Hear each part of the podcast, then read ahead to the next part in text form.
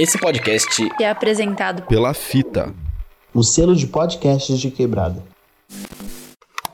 E acabar que sair brigada com o professor está tudo certo, né? Se vocês quiserem, eu posso contar essa.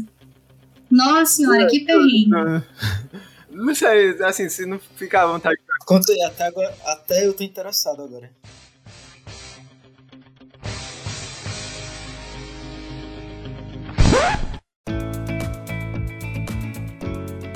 Olá, jovens! Tudo bem com vocês? Espero que estejam bem. Eu sou Lusca e Vinícius, conta pra gente qual o tema do episódio de hoje. Lusca, no episódio de hoje a gente vai conversar com uma manauara e estudante do Instituto Federal do Ceará, Giovana Ramos, que descobriu apenas, apenas 46 asteroides.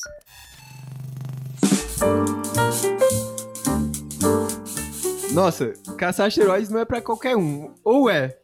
Eu não sei, mas e aí, Giovana? Quem é você na fila do RU? E aproveita para responder se qualquer um pode caçar asteroides. Oi, pessoal! Eu tô muito feliz de estar aqui com vocês. É, sim, qualquer um pode caçar. Qualquer cientista cidadão que queira se aventurar em caçar asteroides pode. E eu não atualizei nas redes sociais, né? Mas eu já tô com 50 asteroides já aí na minha sacolinha. É, caçando, né? E. Nossa, eu fico super feliz em ensinar as pessoas. Não, assim, não, não é mais 46, são 50, né? Agora a gente aumenta. Divulguei, pessoal. Ninguém ela, sabia. Ela é chique, Vinícius. eu tava conversando com ela antes de começar o episódio, né? Assim, é, faz projeto de extensão no Valongo lá, é, embaixadora da White Brasil, é, Woman in IT, não é? é? É muito chique, né, Vinícius? Realmente é muita coisa. Vai, dar, vai ter um lado invejável, viu, na parte de extensão. É. Oh, obrigada. Tô contando, MIT, Caltech, tá escutando isso? Sucesso. É... Em breve, tá no caminho. Tá, com certeza. Mas foi isso que. Essa era a intenção desde o início, né? Todo esse trabalho, além de divulgar, para é, inspirar outras pessoas, principalmente crianças, a entrar nesse rumo aí da, da ciência, que não é muito divulgada no nosso país. É, além de influenciar eles, mas também melhorar o currículo para que a gente possa sempre crescer e trazer uma penca de gente junto, né? De, por exemplo, conseguir sair do país para poder levar o nome do Brasil com a gente. Então tem muito trabalho ainda aí.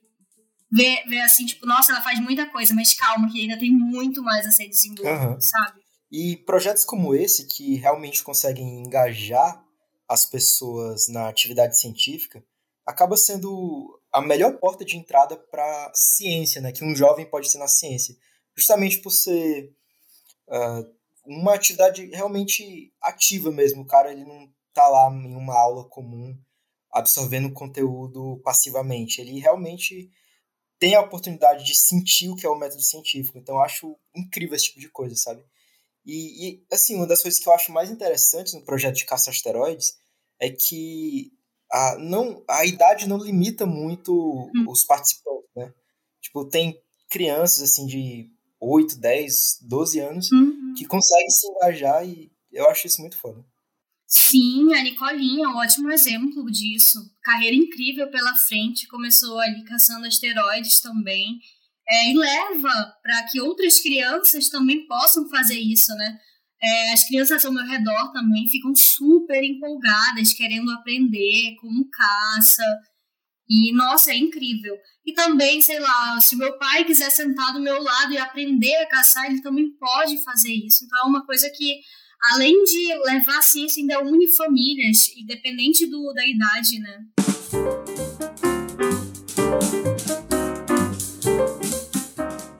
Opa, antes de dar continuidade ao episódio, queria saber se você já acompanha nossas redes sociais. No Insta, estamos como arroba Universo de Lusca, e no Facebook também. No Twitter é arroba Universo de Lusca, sem o O no início. Sigam lá! Para enviar perguntas, sugestões e críticas, basta escrever um e-mail para o universodelusca.gmail.com. Caso queira ir nas nossas DMs, também lemos tudo por lá. Agora, aproveite o episódio.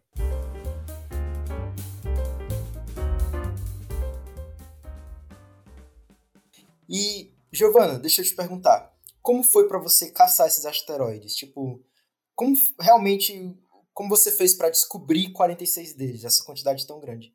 Uhum. É, eu vi, né, por meio das mídias sociais, divulgadores científicos como a Nicolinha, a Olivlete, elas caçando, e eu pensei que seria uma ótima oportunidade para eu ter algo ali de interessante no meu currículo.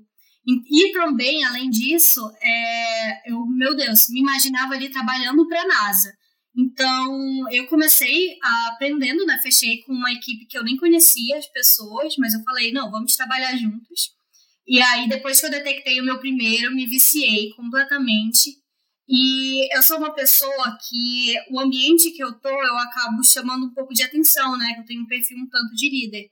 E nessa caçada, nessa segunda caçada, segunda edição que eu participei, o, um dos organizadores perguntou se eu não gostaria de pegar a, pacotes de pessoas que haviam desistido. E daí eu falei que óbvio, claramente que sim. E foi quando eu passei, sei lá, uma semana direta, assim, dormindo quatro horas por dia, fazendo essas detecções. Então, foram 46, né, na época, mas eu enviei, assim, para mais de 100. Eu analisei mais de, acho que, se eu não me engano, na época eu fiz mais de 100 pacotes, eu analisei de imagem. Umas duas mil, assim, brincando. E foi muita loucura, mas só, só a gente sabe, né? O que uma pessoa com os olhos brilhando, apaixonada pela NASA, é, com foco em crescer, vencer na vida, é, pode fazer, né? Então, houve uma motivação muito, muito boa por trás dessa disciplina toda. Nossa, que bacana. E você, nesse período, você passou muitas noites acordadas? Tipo, assim, só pelo pique de fazer o negócio, você dormiu menos? Como é que foi? Eu dormia de duas a quatro horas por dia, não passava disso, durante essa semana, porque eu queria muito entregar para a NASA todos os pacotes finalizados. Não queria deixar para ela aquela imagem de, poxa, foram 150 equipes, mas só é, 50 entregaram é, todos os pacotes é, desenvolvidos. Então, não quero mais fechar parcerias, não quero mais contato, não é, não é bom entrar em contato com o Brasil mais para fechar parcerias. Então, era isso que passava na minha cabeça. Então, ao entregar de outras pessoas, não era ali a Giovana, nossa, Giovana detectou 46, não. É o nome do nosso país, do Brasil, dizendo, cara, o Brasil foi o país que mais detectou. Nossa, o Brasil a gente chamou atenção porque tem meninas lá que fizeram muitas detecções, então a gente pode fechar muito mais parcerias, muito mais interessantes no futuro, sabe?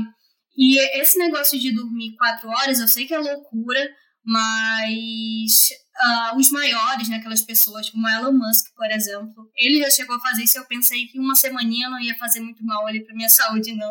É, em comparação à grande. Ao, ao, ao quão alto isso tudo iria chegar, né? Nossa, mas. Cuidado, gente. É, assim, cuidado. Eu digo, minha saúde. É porque o Vinícius sabe, minha saúde é mais sensível. Se eu, se eu tenho uma noite ruim de sono, já tenho do outro dia tô meio mal. É, mas assim, é, é, é bom dormir umas sete horas por dia, sabe? Eu sei que nem sempre dá, nem sempre é possível. Principalmente a gente tá Eu tava conversando com ela antes, Vinícius. Ela tava fazendo sete disciplinas e eu falei, sete? Como assim? né?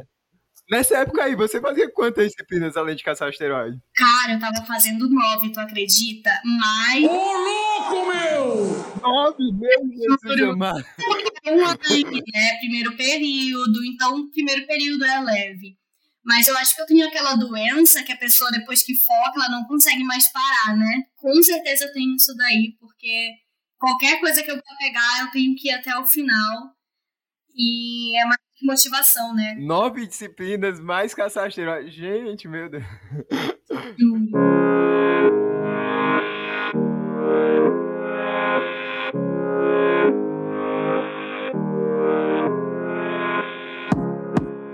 É, agora, eu queria te perguntar por que é importante caçar asteroides, Giovanni? Então, o nosso planeta é atingido ali o tempo todo, né? Tem muitos aqui ao nosso redor é, muitos asteroides, muitas pedrinhas pequenas que são muito, muito, muito grandes ao nosso redor. E a gente sabe a importância que tem de fazer essa monitora, monitorização porque é, até mesmo na época dos dinossauros, né, que é, ajudou, compactuou ali com a extinção dos dinossauros. Uh, o perigo que tem de caso atinja o nosso planeta de causar tsunamis ou outros eventos naturais. Então, a NASA, sabendo disso, sabendo desse perigo iminente, ela faz esse estudo para ter o controle de caso algum possível asteroide chegue a ao menos passar perto ou tentar colidir com o nosso planeta, por mais mínimo que seja, nós deve, devemos estar preparados, né? Então, é, ela deixa lá em cima é, sondas preparadas já para testes. Ela faz vários testes para que não ocorra nenhum problema futuro, né? E eu imagino que deva ser uma quantidade de dados, tipo, realmente muito grande, sabe? Então, além de contribuir para a popularização da ciência, acaba sendo uma grande mão na roda para a NASA, né? Que pode, digamos assim, descentralizar esse trabalho de analisar esses dados. Sim, porque por mais que pareça algo simples, que realmente é, mas é um trabalho que eles não têm tempo para fazer porque tem muitas outras coisas, né? Isso é uma coisa já da nossa área mesmo, que tem muito trabalho, pouco cientista. Então, quando ela abriu espaço para cientistas cidadãos entrarem, fazerem isso, ela, além de abrir porta para sonhos, ela é, abrange mais conhecimento e ah, são milhares de portas abertas, né? Porque é incrível poder trabalhar, por mais que a gente não receba algo muito significante, além de um é, certificado em uma medalha, por exemplo. Bom, o programa Caça Asteroide do Ministério da Ciência, Tecnologia e Inovações, o MCTI, em parceria com a NASA, é um exemplo de atividade ciência cidadã, que é um termo que nós estamos falando aqui há um tempo no episódio.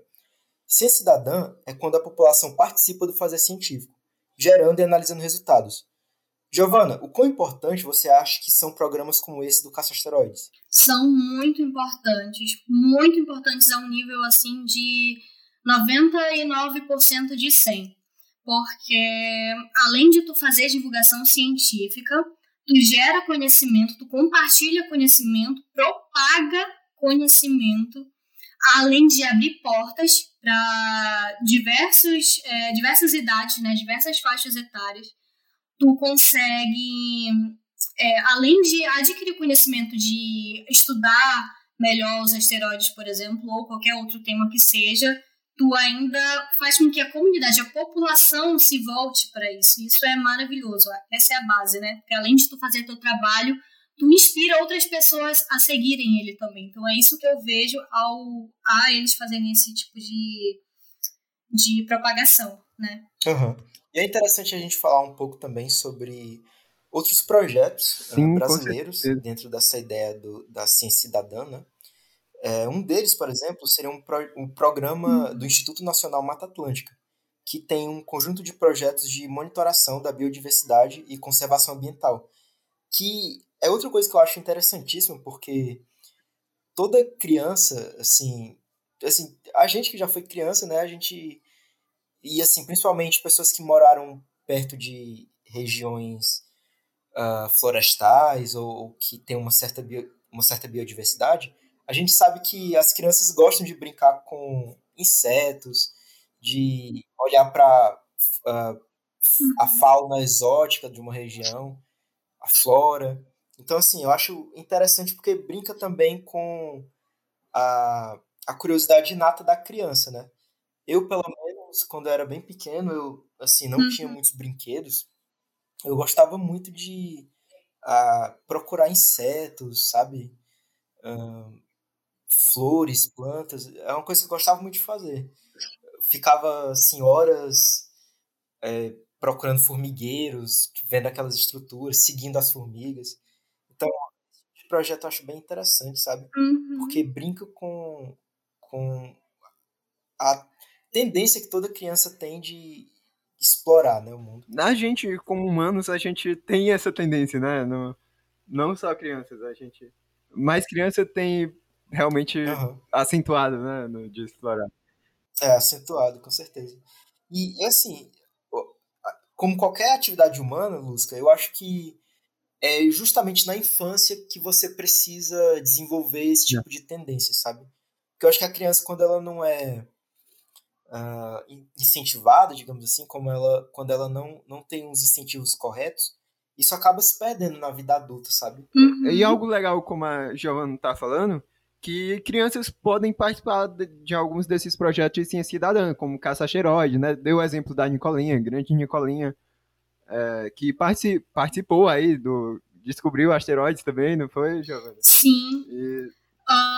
É muito legal ver crianças participando e crianças entendendo sobre o fazer científico, né? E além de crianças, a população em geral, assim, pessoas de diferentes idades entendendo como é fazer ciência, o que acontece ali, né? E, assim, uma curiosidade minha, vocês recebiam treinamento, como era isso?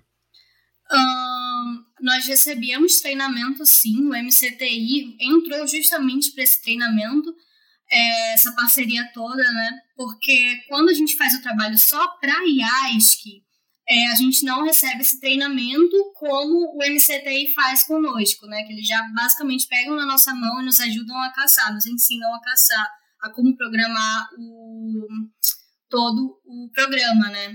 E um ponto que o Vini falou muito importante foi da educação das crianças, né? Que é justamente para plantar a sementinha quando são crianças ainda, para quando crescer continuar buscando isso. Porque se tu não, não estimula ali, é, acaba aqui ficando muito. Não, não cresce, né? Quando se torna um adulto ali, fica muito apagado. E isso é a própria é, psicologia ali da aprendizagem mesmo, né? Que como professores a gente aprende que é para poder influenciar as crianças a fazer mais. E é por isso que sempre que eu estou participando de algo, eu friso o papel de levar, trazer as crianças a tudo isso, porque elas são os nossos futuros, né? E a gente fazendo o nosso trabalho hoje, ensinando eles desde já que a importância disso tudo é abrir um espaço cada vez maior a, a gente abrindo um espaço cada vez maior para quando eles vierem expandirem ainda mais tudo isso, né? E eu não conhecia não esse projeto aí da Mata Atlântica, muito, muito, muito importante. Eu, com certeza concordo com tudo que você falou de realmente tem que estimular esse interesse das crianças que o Vinícius trouxe aí. E sobre pra outros projetos Ciência Cidadãs, a gente vai deixar um link no, na descrição do episódio e vocês vão poder uh, ver lá vários projetos que existem, bem interessantes. Como esse que o Vinícius comentou do Instituto Nacional da Mata Atlântica. É um dos projetos desse, do Instituto Nacional da Mata Atlântica é, é, se chama Eu Vi um Ave Usando Pulseiras. E ele promove o engajamento do público para o monitoramento de aves anilhadas em diferentes localidades sob influência da Mata Atlântica, tanto antropizadas quanto conservadas. O projeto atua em diferentes localidades do Brasil, mas só na região de Santa Teresa e Espírito Santo já engajou diversos cientistas cidadãos, os quais reportam o encontro com aves anilhadas e, em contrapartida, recebem informações sobre as espécies. E isso vai construindo ali um. Como o Vinícius tinha falado, vai construindo dados ali para serem usados por cientistas em pesquisas e tudo mais. É, tem diversos outros projetos legais. Link na descrição. Que tudo, até eu vou olhar também, tô curiosa. Não posso mais pegar nenhum trabalho para mim, mas tô louca para entender melhor tudo. eu te entendo também se eu pegar mais algo.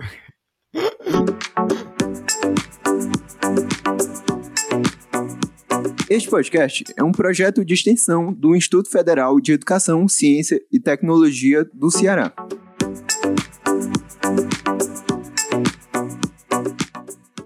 Bom, no nosso episódio 29, inclusive foi um excelente episódio, a gente conversou com a professora Elizabeth Zucoluto sobre várias coisas e uma das coisas foi a diferença entre meteoros, asteroides, meteoroides e cometas. Vamos escutar esse trecho do episódio em que ela explica a diferença. O cometa, digamos, é um corpo celeste, digamos que é tipo uma bola de gelo e poeira. Então ele tem aquela cauda dele, né? Que muitos confundem em foto com um meteoro. Aquela cauda do cometa, ela não é de fogo, ela é de poeira. Então é o reflexo, assim, né? O reflexo ah, é o raio solar, igual tem assim quando a gente vê uma janela que está meio aberta assim, tem poeira dentro aí fica aquele raio de sol, assim, né? Então é aquela poeirinha, é tipo um, é, tá, tá imprimindo lá o, o sol, né? É, é, o sol na poeira, né? Então, é, às vezes também a gente vê assim muitas árvores, vê aquela, aqueles raios solares, né? É, são os raios porque ali tá, passa o raio solar, digamos, e tem poeira naquele caminho, aí a gente sente que tem aquele raio. E é isso dos cometas. Então, quando passa próximo do Sol, o gelo vaporiza e fica aquelas poeirinhas que seguem o caminho que o cometa passou. Quando a Terra passa pelo, pelo caminho que o cometa passou, então tem as chuvas de meteoros, que são, eles têm dia certo, porque eles estão ligados a, ao meteoro, ao meteoro, ao cometa que passou. Então, aqueles meteoros, chuvas de meteoros, eles têm a radiante certa, naquele ponto certo, então a gente sabe quando vai acontecer. Destes, não acontece de cair meteorito. Tá? Mas, se por acaso o cometa estiver passando no mesmo instante que a Terra, né, pode se chocar. Como quase dizem né, que o Halley se chocou na, em 1910, quando ele passou. Então, passou bem próximo. É. Daí, então, poderia ser um cometa? Poderia, mas mais certo ser um meteorito. Qual a diferença? Bom, um meteorito, não, meteorito não, que ele, o meteorito é, ele pode ter sido um pedaço de um cometa, digamos, mas mais é fragmento de asteroides que caem aqui na Terra e sobrevivem à passagem atmosférica que ele vem queimando como um meteoro. Então, quando entra na atmosfera, uma velocidade incrível que eles vêm, que é de 11 a 70 km por segundo, multiplicando isso por 3.600, vê quanto dá, né? Então, eles penetram a atmosfera e eles se tornam incandescentes, né? Pelo atrito e outras né, atividades com as partículas de ar, eles ionizam e tornam incandescente e eles é, a maioria deles se vaporizam todo e não chega nada aqui na Terra. São os meteoros. Alguns desses maiores conseguem sobreviver, às vezes passam como um bólido, que é um meteoro bem grande, e se eles caem no solo, são meteoritos. Então, um meteorito, ele foi um meteoro, né? E teria sido um pedaço de um asteroide ou um pedaço de cometa, que são os meteoroides, quando estão no espaço. Então, esses corpos menores que um asteroide, que vagueiam por aí, são chamados meteoroides. É isso. Olha, o episódio 29 tá bem legal, viu? Depois daqui, dá uma olhada lá. E é muito bom, né, ela explicar direitinho aí pra gente para as pessoas entenderem melhor tudo, essa diferença que as pessoas sempre confundem aí.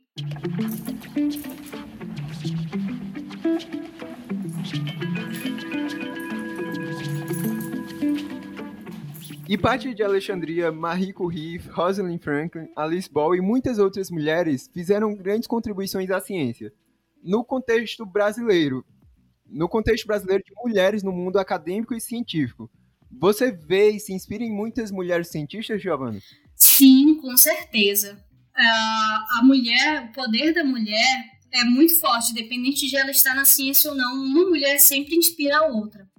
E no início eu tive uma influência muito forte da Stephanie Werner, por exemplo, porque como uma adolescente ali, ainda no ensino médio, eu via conteúdo do Valongo, que hoje eu trabalho com o pessoal de lá. Ai, nossa, que, que prazer eu tenho de dizer isso. Eu via conteúdo dela, eu via a Aline, eu via outras meninas falando. Isso me motivava muito, me motivava muito a, a querer ser igual elas, a querer estar ali também. E o legal é que elas nunca falaram que era fácil, e sempre disseram que, olha, demora muito, essas são as dificuldades e tudo mais. Mas eu fico muito feliz de saber que não só elas, mas também o nosso, o nosso ramo né, da física, da ciência, ela está crescendo cada vez mais o número de mulheres entrando e participando de tudo, sabe? Então, quando eu vejo ali uma outra mulher, seja ela brasileira ou não, é, acabam influenciando muito a vida, né? Porque tu sabe que a, a força de uma outra mulher é, acaba influenciando a tua mesmo que longe, né? É uma coisa ali que ela conseguiu, calma que eu também vou conseguir, ou se ela tá enfrentando dificuldades, calma que eu, a gente pode enfrentar isso juntas e construir um espaço cada vez maior nosso. Nossa, perspectiva muito interessante. E, assim, agora, como é ser uma mulher interessada em ciência e que está participando de atividades uh, científicas acadêmicas? Eu amo muito ser mulher e estar tá no meio disso tudo.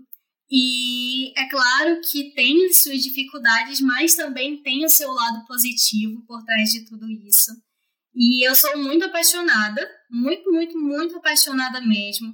É, é uma área assim que cativa, é uma área difícil, muito difícil, sim, até porque tem lá os seus preconceitos enraizados, mas é como eu disse ali anteriormente, sempre é, uma mulher acaba influenciando a outra e também tem muitos homens que ajudam, né?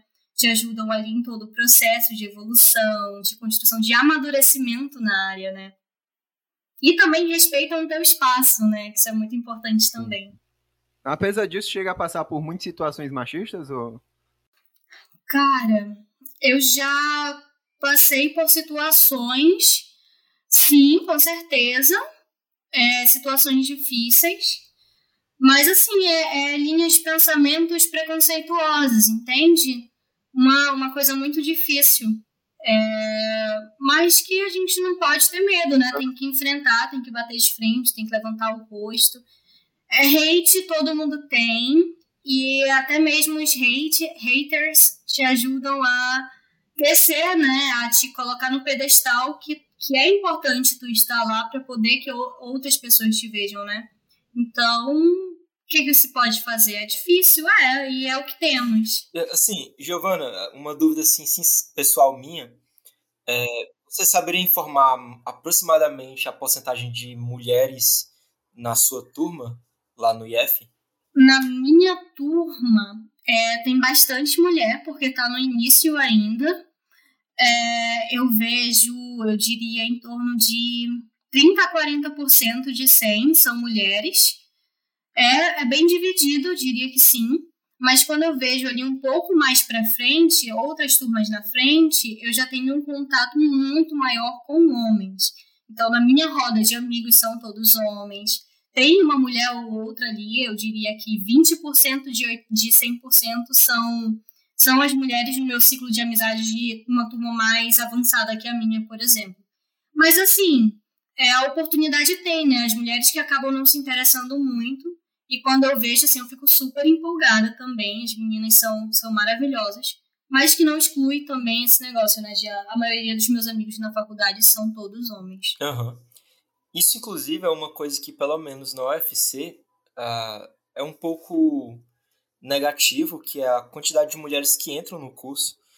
No caso da minha turma, eu, a situação foi um pouco diferente em relação ao que você descreveu porque uh, entraram poucas mulheres no início, sabe? Uhum. Mas na medida em que os semestres foram passando, muita gente foi desistindo, né?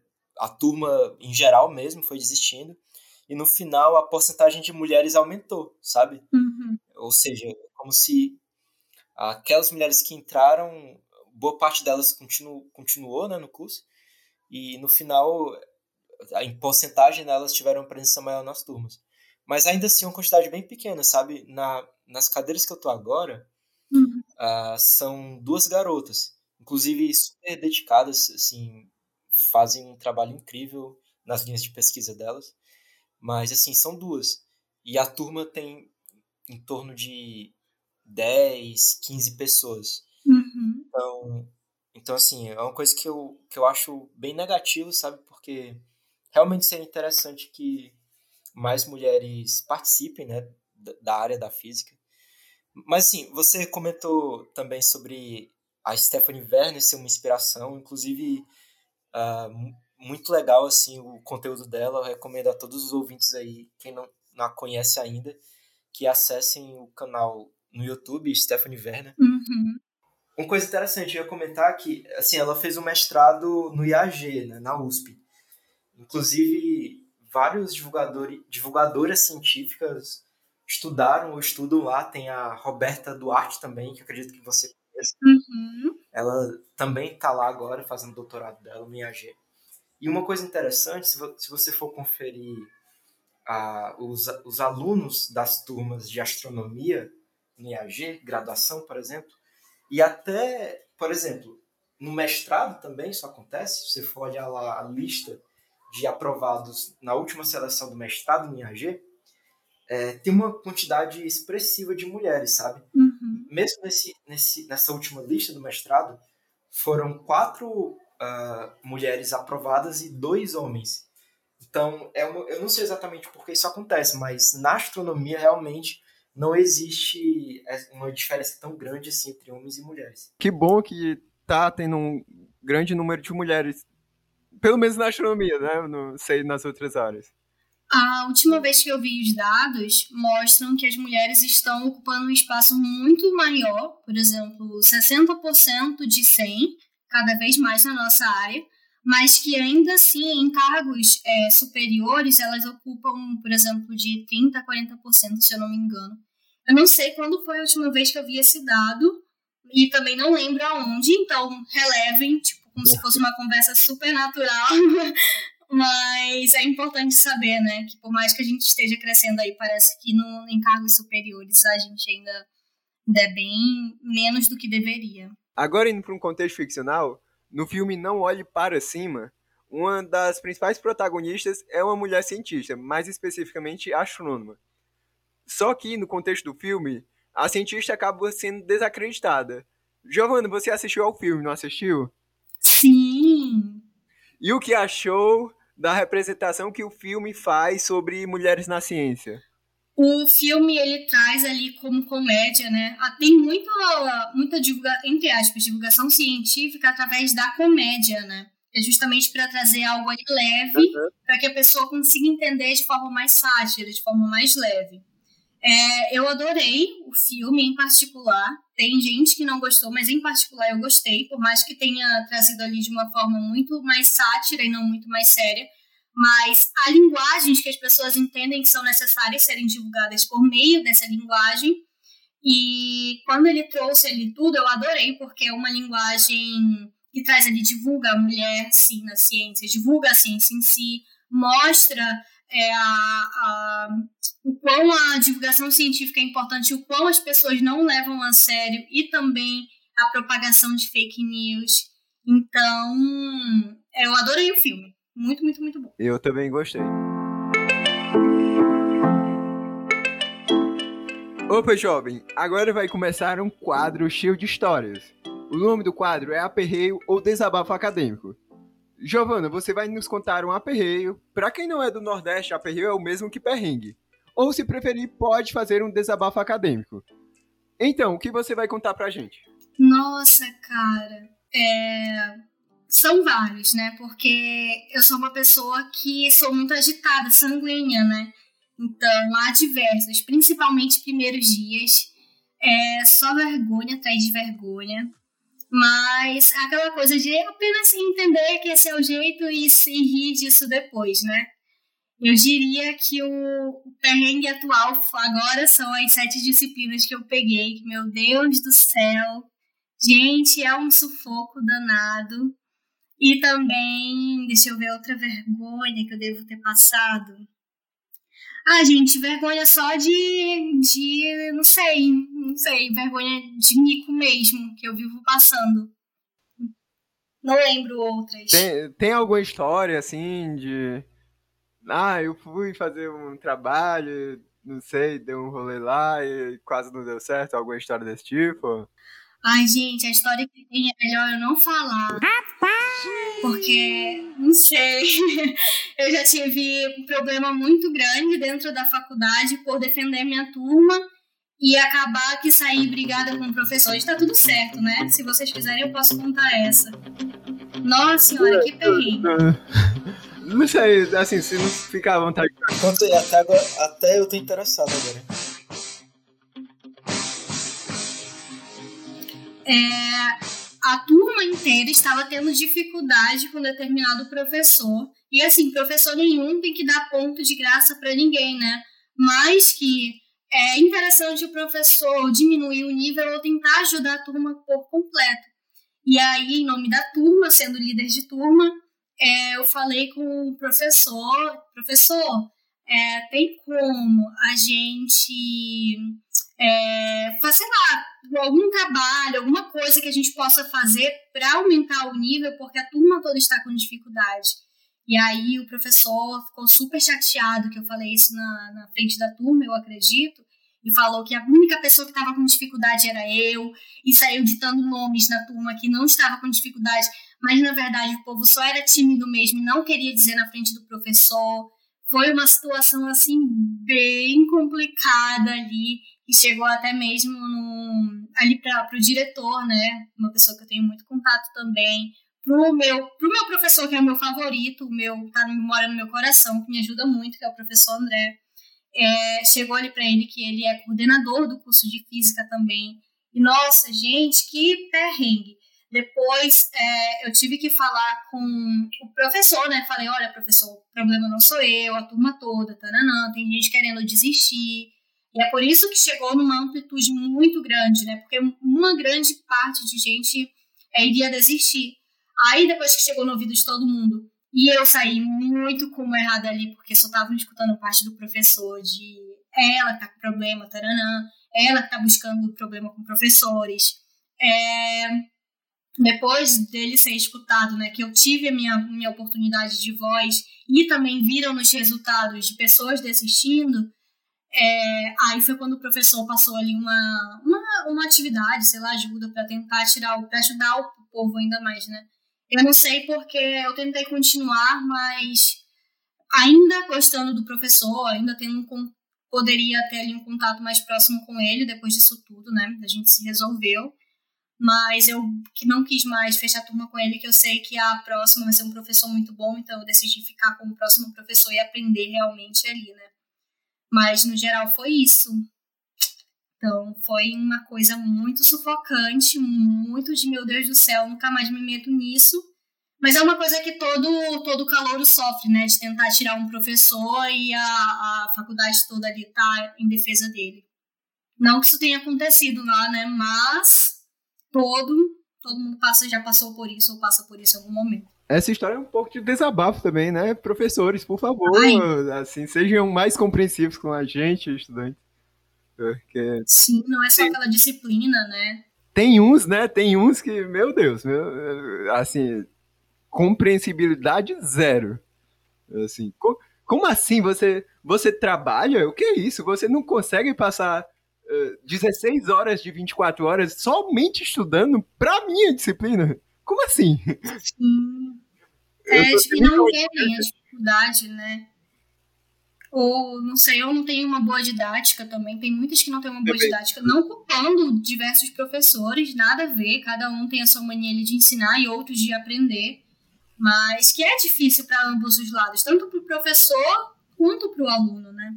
Eu vou aproveitar para contar o meu meu meu aperreio, foi um aperreio acadêmico, porque no semestre passado eu tava pegando geometria analítica e o professor, gente, aqui, no, não era nada. É, assim, não, não vou mencionar nomes, né? Mas ele não era.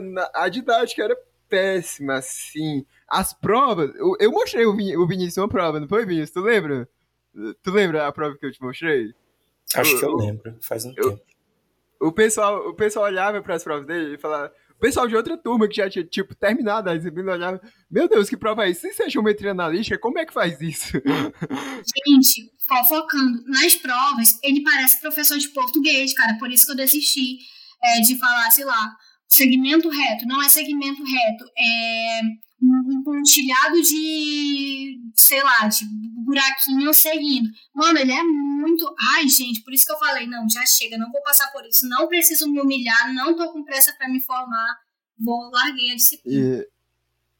E, terminando minha história de aperreio, é, foi, eu, eu tive acaba que, assim, na graduação em física, assim, e certamente em outras graduações também, é, você vai ter que estudar uhum. só em alguns momentos sei lá, seja pelo professor, você não pegou bem a didática. Esse professor, todo mundo achava ruim mesmo, e ele tá lá anos, é, assim, é, tá lá anos na, na, na universidade e não. E, sabe, nada tirei, nada tirei. E, e no final, deu certo, milagrosamente deu certo, eu fui aprovado. Final feliz. Milagrosamente. Milagrosamente. Porque foi- Jesus da causa aí. Porque foi, Sensacional. foi difícil. Bom, é isso. Acho que a gente está terminando esse episódio espacial da terceira temporada do podcast, O Universo de Lusca. Eu quero agradecer demais a presença da Giovana por ter topado gravar com a gente. Obrigadão mesmo. Foi uma gr- grande honra gravar com você. Giovana, é, também agradeço a participação. Foi uma conversa bem leve, assim, bem descontraída. A gente também começou aqui nos bastidores várias coisas acadêmicas e trocou figurinhas científicas e acadêmicas. É, agora, para encerrarmos, você pode fazer suas considerações finais? Obrigada, pessoal. Tô muito feliz de ter conversado com vocês. Se quiserem me chamar de novo, vou adorar fofocar um pouquinho mais sobre ciência. É, se tiver alguém que te queira também entrar em contato comigo, pode entrar em contato sim pelo meu Instagram. Eu sempre estou disponível para as pessoas, até porque foram outras pessoas que me ajudaram a estar onde eu estou. Então, estou muito, muito feliz e é isso. Obrigada. É isso, tchau, tchau. Tchau. Até mais, pessoal.